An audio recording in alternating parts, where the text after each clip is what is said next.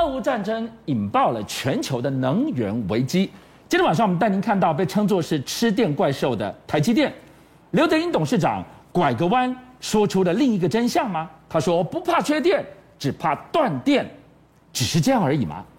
疫情跟能源双重危机笼罩之下，居然在中国催生出这一家怪兽电力公司，连马斯克都爱踹的蛋呐！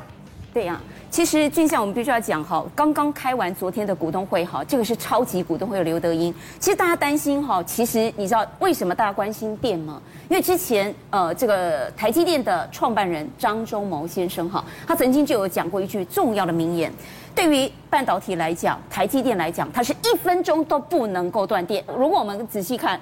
在这个端午节前后，台湾其实还是有小规模的一个跳电。来，你看一下这上面荧幕上，它有讲哈，从六月四号云林好，它就已经因为午后雷雨啊给你跳电两千四百多户。好。六月七号哦，这个端午节之后，花莲好给你停停电故障，反正就是各式各样原因啊，小动物等等哈，给你呃这个呃停电有两千六百多户。那么六月八号还有又是什么桃园龟山？你会发现怎么都是在边缘，你会发现奇怪，停电跳电永远不会在。呃科呃，比如说竹科、呃竹科、南科、中科，你会发现为什么电用电部分有这方面的一个差别？时间点太敏感，观众朋友，刘德英董事长才讲完，对，才讲完，同一天桃园龟山就跳电了，就跳电了，三千多户，人很多哎，接下来更不要讲，花莲两千多户，云林两千四百户，人都非常的多，下个雷雨就两千多户停电了，所以这个供电电网。脆微不稳，这里可以想见，但只是因为供电不稳吗？我真的觉得，其实还是真的有所谓的电力供应哦，在这方面跟不上用电的成长。比如说，目前为止，全台湾目前人数越来越少，可是每年的用电平均成长是二点五趴。可是你知道吗？近两年哦，我们平均的人均用电量十二点六趴，其实远远超过现有的电力供应，已经这就是重点了。过一天就更缺一天。是，而且你知道规划还有个地方，很多的民众有很诧异。你知道吗？电已经不够了，对不对？我们已经飞核也减煤了。在这个情况之下，我们的国发会居然还要扩大成本非常高的绿电绿能。那你知道绿电绿能，不论你是现在太阳电啊、太阳光电或者是风电，它们都是不稳定的来源。所以我觉得，台湾在这方面真的要好好仔细思考。在全球能源危机之下，当然没有人是局外人，可偏偏中国居然在这个时候催生出这一家超级怪兽电力公司——马斯克，特斯拉要小心了。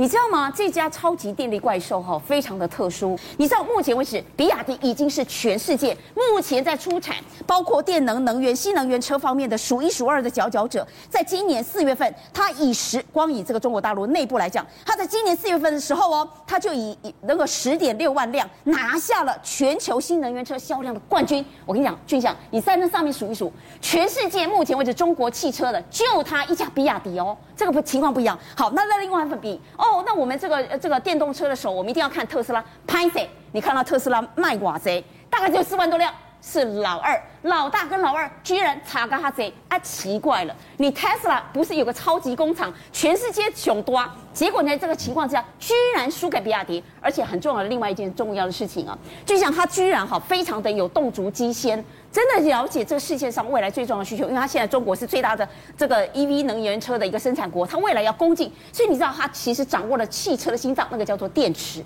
目前为止，他居然非常有眼光，我必须要称赞他哈，他居然一口气以天价。去买掉，在整个的非洲买掉六座的锂矿山，很多的投呃那个我们的投资人或者我们的观众，你可能不太了解，说这个差别在哪里？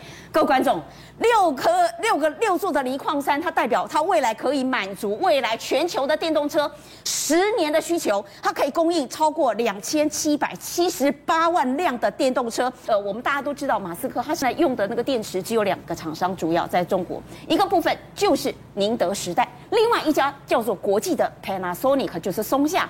我跟你讲，各位以后要有另外一家了，那个叫做比亚迪。所以比亚迪这个超级怪兽电力公司，它多可怕！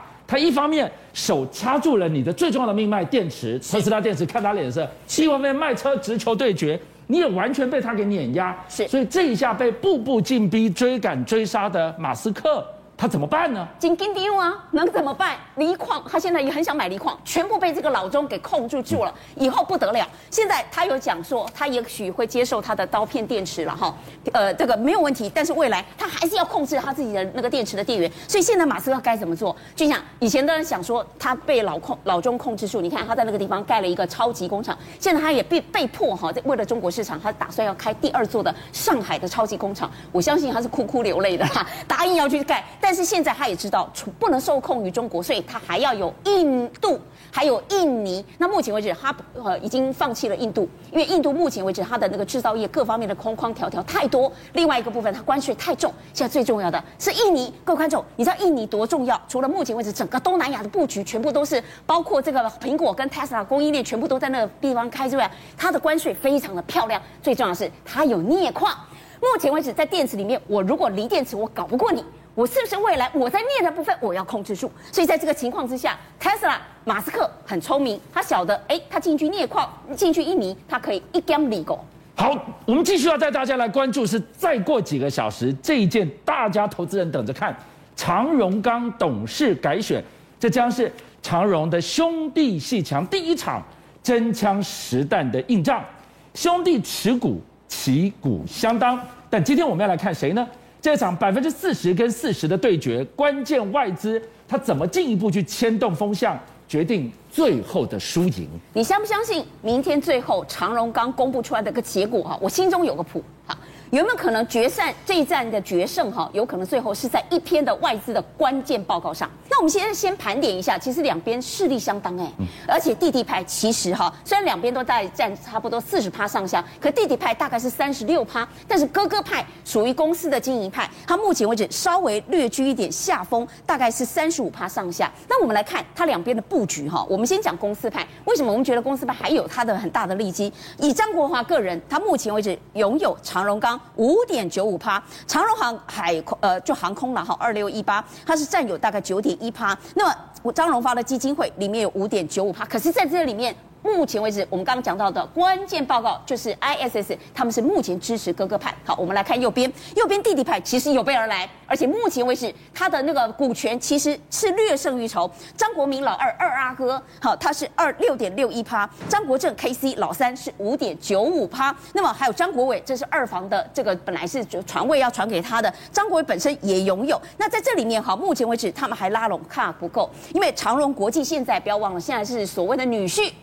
地表最强的姐夫郑生池控制住，你看他的趴数就只有，他就有高达二十一点六九趴哦。那再加上他们又找了纳鲁湾，好一个这个很重要的一个角色来对抗他的外资，目前为止大概有二点一三趴，所以两边其实势均力敌。明天怎么样鹿死谁手？如果你光从股权你看不出，哎，谁可能会赢？但是哦，我们再来讲，他明天的改选最重要是有四席董事跟三个独董，这里面就很有趣了啊、哦。你在这里面你可以看出，嘿。就是我们刚刚讲到的 ISS 的一个关键报告，它是对于国际哦所有的法人，好，它的那个投资的意向，它最具有主导权。为什么我们讲这 ISS，它在这里面哈拥有这个很多人非常关注、洞见观瞻的部分？因为，它目前为止，如果我们光看。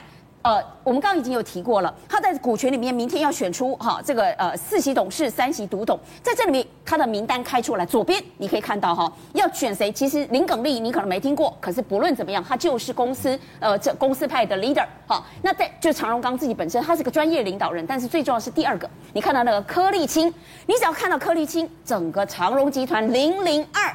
这样子一个代表号的老臣，你就知道老臣都出马了。当然，目前为止哈，大家都知道这个胜算心里大家都有谱了哦。那但是你看右边，如果我们要看，哎，你他争取，你除了这些股东董事里面他是什么来历？你看右边哦，右边除了长荣国际，好，当然还有郑生池敢露名字，其他人你有发现？俊相你有发现？弟弟派大家都是用投资公司的名义去做代表。为什么是如此？这里面有没高的？那我们现在就要去去留意一下明天的这场决战。为什么这个 ISS 这个外资的报告这么的重要？因为目前为止，他提出几个论点，真的是我们所有台湾哦，所有家族企业真的要去认清的。公司治理不是家族成员能够玩弄的。第一件事情，他外资报告上面有提，你看，俊相就是那个上面画起来，外资为什么能够提出所谓的说服力？第一件事情，他说这个关键报告，他为什么要强调他要支持哥哥派？因为他第一件事情没有人能反驳，因为啊，他提到就是弟弟派提出不同意见的这个股东，从头到尾没有办法提出你要把这个董事会，你不是要革新吗？那你的理由是什么？他根本提不出一个令人信服的理由，这是最最重要的一件事情。那我们一件一件看进去。是，如果是弟弟派提出来，明天要决战山头的这个。名单当中是经得起考验吗？好，我们名单当中，你看，我们刚刚就有提过，为什么在这里面哈读出来哈，这个选董事的里面，他全部通敢露名字的那个叫做郑生池，还有你看到这个郑生池上面哈，我真的很难想象，你想要去改革，你要把这个人哈能够改革的能力跟资历，到底他是什么来历，然后他有什么样的程度？说实在，各位观众，你看一下，目前郑生池除了二十年前他当过长荣钢当过董事长，他上面什么都没有讲，他凭什么改革？这个我觉得部分也是对小股东来讲非常具有说服力的。那还有另外一件重要的事情哈，我们观众看一下，都是这上面哈，ISS 他提取英文的，我们把它翻成中文，你看右边哈，如果到目前为止他提出这份报告截止的那个时间开始，你会发现哈，反对股东的这个身份跟候选人名单，很多人觉得你为什么？提出这四个人来当董事，你为什么提出三个独董来做董事？这上面什么理由都没有。就像刚才你看到的，这个你要找人来改革，结果你改革的人资历没有。请问一下，选一个，哎，我们要一般要做一个候选人哈，你是不是要提出你的证件？你是不是要告诉你我是什么学经历？虾米龙某要怎么学你？那另外还有一个最重要的，在上面哈，大家没有讲出你，比如说张荣，呃，这个曹曹荣刚，他其实一个钢铁老公司，五十几年，只是去年才刚上市。他的公司你了不了解？你要从这个公司，他在钢铁业从哪个地方切入，要怎么做改革？你一句话都没有。所以你在这个情况之下，我我说实在，难怪大家要相信 ISS 的关键报告，因为他提出了真的是一个问题点。邀请您一起加入五七报新闻会员，跟俊相一起挖真相。